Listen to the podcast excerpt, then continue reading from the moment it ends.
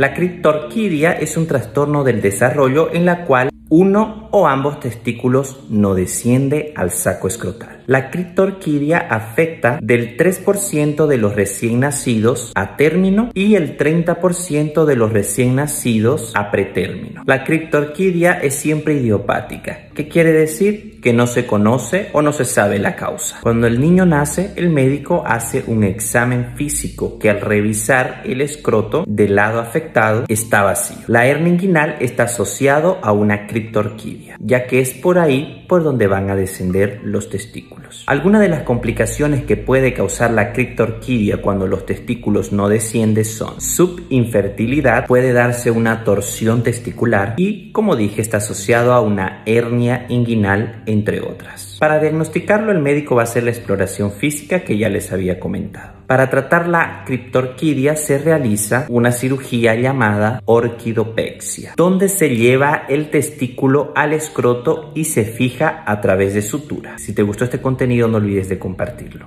Doctor David informa.